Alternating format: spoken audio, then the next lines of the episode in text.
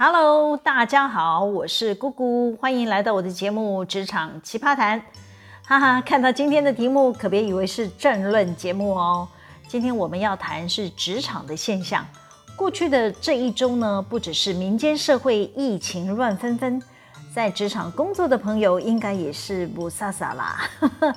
碰上疫情升温的期间，卫福部指挥中心频繁地调整了许多管制措施。嗯、我不是抱怨了，我只是反映社会的现象。不要以为我在挖苦指挥官，我可没那个胆子了。不要来留言区骂我喽。好，回到我们的主题，在四月二十五号以前呢，密切接触者是包含了职场的同事。如果职场有确诊者，就会连累坐在你附近的同事。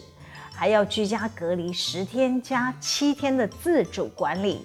四月二十六号以后，疫情指挥中心参考了多数专家的意见，放宽了居家隔离的管制，把密切接触者呢只限缩在同住的家人，居家隔离的天数呢也由十天缩短成三天，自主管理则由七天改为四天。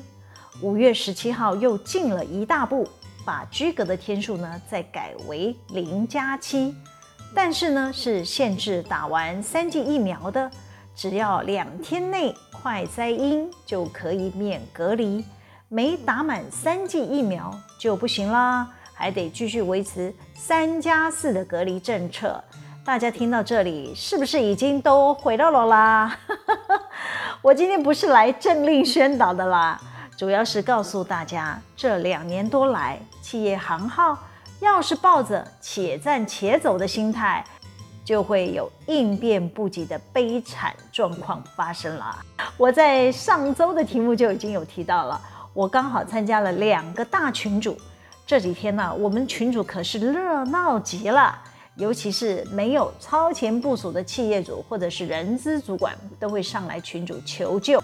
从他们抛出来的问题呢，就可以知道这家企业面对疫情海啸席卷而来，似乎都没有准备好。比方说，政府一开始宣布要与病毒共存，居家隔离政策从十加七改成三加四，很多企业都可吓坏了。纷纷上来问，可以请同仁维持十加七吗？会问这个题目的是怕员工来感染职场的同事。主管机关的代表啊，就答复说，呃，如果是企业主要求员劳工要继续隔离，不得进公司，那么企业就必须照常给付工资给劳工哦。还有啊，初期啊，大家都买不到快筛剂，就有人上来问啦。同仁居家隔离的后四天是自主管理。如果员工要来公司上班，是不是可以要求员工要快筛阴性才能进来啊？只要是雇主要求员工要快筛才能进职场的，都是企业主要负担快筛费用，不是要员工自己去排队买快筛剂哦。可能有人听到这里会不服气地说。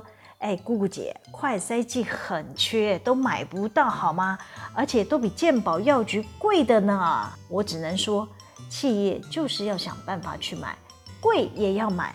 我们公司啊，就在四月底去抢了好几百剂的快筛剂，因为我们敏锐地发现到，后续政府应该不会发公费的快筛剂了，可能会变成雇主的责任，就要赶紧先去备货应应啦。我今天特别挑一些群主的提问跟大家分享，并加入我的观点意见。其实呢，我的观点很简单，就是如果企业主能够多一点关怀员工的角度，或许啊，你家公司要面对这个世纪大疫，就可以不惊不惧、从容不迫地面对。首先，我看到一位朋友 A 上来群主提问，他说啊，我们公司有同事不幸确诊染疫了。到底要如何请假？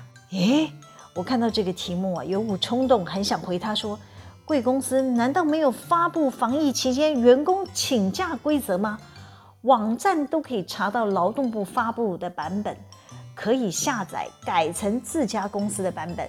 诶，我们先说好啊，劳动部的版本是法令要求的最低标准，这个意思就是所有的企业行号至少。至少要比照劳动部版本执行，做不到就是违反法令啦。所以呢，会想去改劳动部版本的，大都是他们公司的规定是优于劳基法的。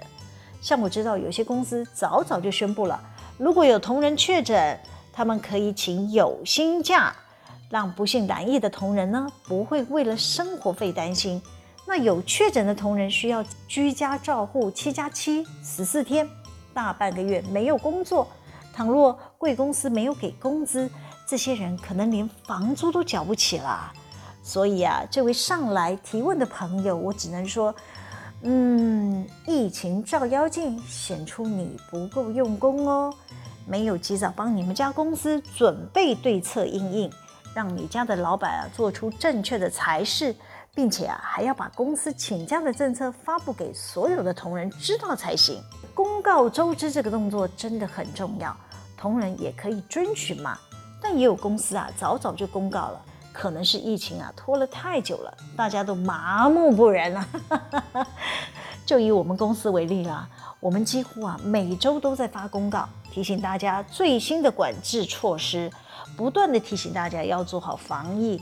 但是就是有人没当一回事，这个照妖镜一摆上啊，就完全现形了。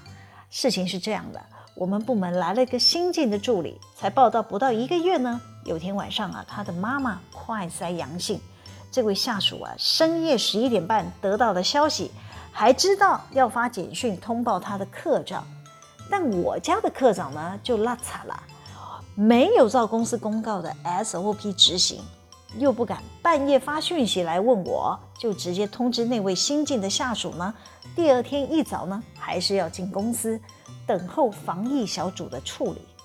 我们公司从疫情开始啊，就三令五申的宣导，只要自己或同住的家人有确诊症状，包括快筛阳性，这个快筛阳几乎就可以等于说是确诊了，务必就是要通报所属的主管，并从知道事件的当下呢，员工就不能待在公司了，需要依照呢指挥中心的要求进行居家隔离。我家课长呢，完全没有照这个 SOP 执行。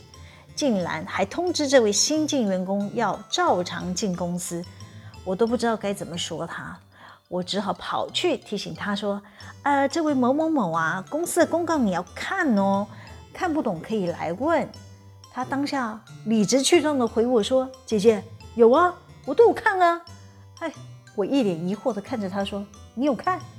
那你怎么还会叫新进的助理今天要进办公室啊？” 这位科长啊。一听就语塞啦，讲不出话喽。哎，没有 follow 疫情指挥中心的新闻也就算了，总要看自家公司的公告吧。那是公司与员工很重要的沟通桥梁。如果你待的公司没有跟紧政府的防疫政策，并且滚动的调整发布，那可能就没有办法保护好在职场的每一位同仁了。我还看到一位朋友 B。他在群主提问，让我印象深刻。他说啊，我们雇主确诊染疫了，需要隔离停班。请问停工期间，员工可以不发工资吗？我看到地方政府机关的承办回问他说，雇主确诊要隔离，与员工停工有什么关联性？如果只是雇主确诊，却要求全部员工停工，雇主还是要照付员工的工资哦。哎，这一看就知道，这提问的人呐、啊，完全停在四月二十五以前的防疫资讯，没有跟着指挥中心滚动调整啦。四月二十六号以后，密切接触者就没有硬性框列职场的同事了，除非是这位确诊的雇主每天不戴口罩，在厂区内细跪趴趴走啦，他们全公司的员工都变成了高风险的密切接触者。那当然就要全场停工、居家隔离啦，厂区也要安排清消喽。还有一家公司，他们的人资朋友也很妙，他上来提问：同仁的同住家人确诊，同仁快塞阴，需要居家隔离三加四，请问可以改成请病假吗？假设我们公司同意给病假，是不是不能影响他们的全勤奖金呢？主管机关。四平八稳的答复说：“病假扣薪标准呢，需要依照劳基法的请假规则办理啦。有奖等于没奖，但我知道这家公司在想什么，应该是他们要求劳工请无薪的防疫隔离假，劳工就会回头向雇主争取可以改请半薪的病假机会吗？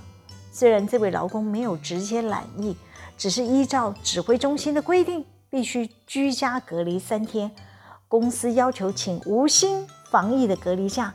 劳工就损失了三天没有工资，当然就希望提出请病假的要求，至少还有二分之一的薪水，不无小补嘛。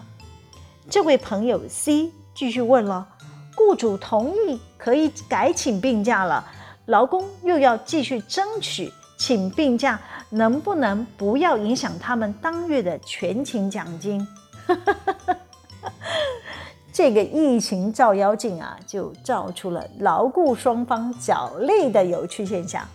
雇主不要怪劳工怎么这么爱计较，因为有些公司啊，每月的全勤奖金都设计成三千五千元，劳工当然要继续争取他们的权益啊。但我想说啊，这位雇主，您都愿意给半薪了，就别再纠结全勤奖金扣不扣的问题啦。但是那家公司的人资朋友啊。